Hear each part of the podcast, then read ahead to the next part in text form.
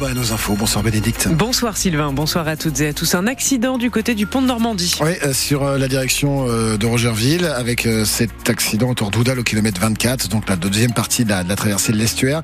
Ça risque de ralentir fortement. On a une petite dizaine de minutes pour l'instant en amont de, de, cet accident. On va suivre tout ça avec attention 02 35 07 66 66. Les nuages reviennent. Ouais, après une belle journée ensoleillée, c'est vrai. On va refaire connaissance avec un ciel gris, avec des petites pluies également qui vont se balader sur sur notre région euh, d'ouest en est avec un thermomètre de saison. On va retrouver des, euh, des valeurs euh, dignes d'une fin février, c'est-à-dire un, un 2 petits degrés sur le sud de l'heure, dans le centre de Rouen réveil, un 5 degrés sur le Pays de Caux, 7 sur le bord de mer et jusqu'à 12 degrés pour les maximales dans l'après-midi. Prévision complète, ça arrive dans 5 minutes.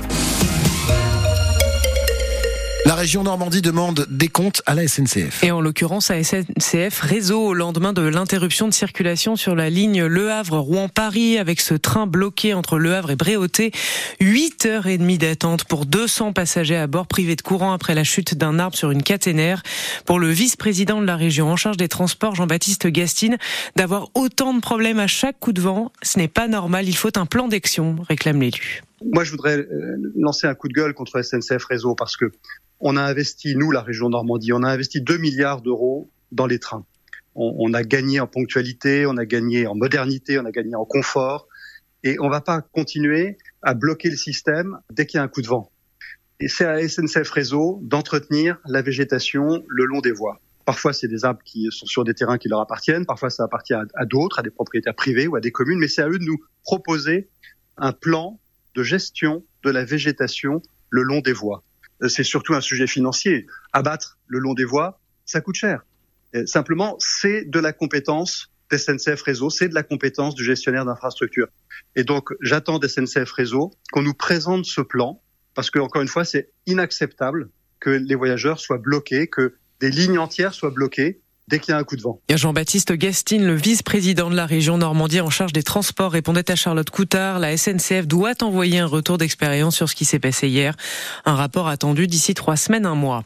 Une manifestation ce matin devant l'hôpital Mono du Havre. Des soignants redit leur colère face au manque de moyens pour accueillir les patients aux urgences. Depuis novembre dernier, les personnels alertent leur direction sur cette situation. Gabriel Attal a écourté sa visite au Salon de l'Agriculture. Le Premier ministre a rejoint l'hémicycle de l'Assemblée nationale cet après-midi pour répondre aux questions au gouvernement. Question tendue au lendemain des propos d'Emmanuel Macron qui a esquissé la possibilité de l'envoi de troupes au sol en Ukraine. L'Allemagne, le Royaume-Uni, l'Espagne ou encore la Pologne ont fait savoir qu'il n'en était pas question. Un responsable de l'OTAN a fait la même réponse au sous-entendu du président français qui a reconnu qu'il n'y avait pas à ce sujet de consensus. Un départ de feu dans une cellule de la maison d'arrêt de Rouen cet après-midi vers 15h. Le feu a été éteint par les personnels pénitentiaires avant l'arrivée des Deux églises des boucles de la Seine ont été cambriolées ce week-end, se désole l'archevêché de Rouen dans un communiqué. Les églises de Saint-Antonin à Auto-sur-Seine et Saint-Jean-Baptiste à Val-de-la-Haye, des objets sacrés ont été volés. Des plaintes ont été déposées.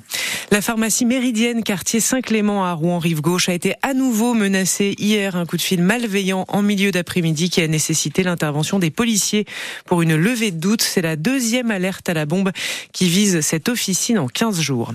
Un arsenal découvert chez Alain Delon, 72 armes à feu et plus de 3000 munitions ont été retrouvées lors d'une perquisition au domicile de l'acteur de 88 ans dans le Loiret. Le problème, c'est qu'Alain Delon ne possède pas de permis pour ses armes, indique le procureur qui a mandaté cette perquisition après un signalement du juge des tutelles.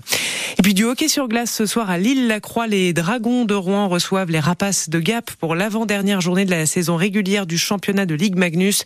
Les Rouennais vont donc terminer sur la première marche du podium avant le début des playoffs en fin de semaine prochaine.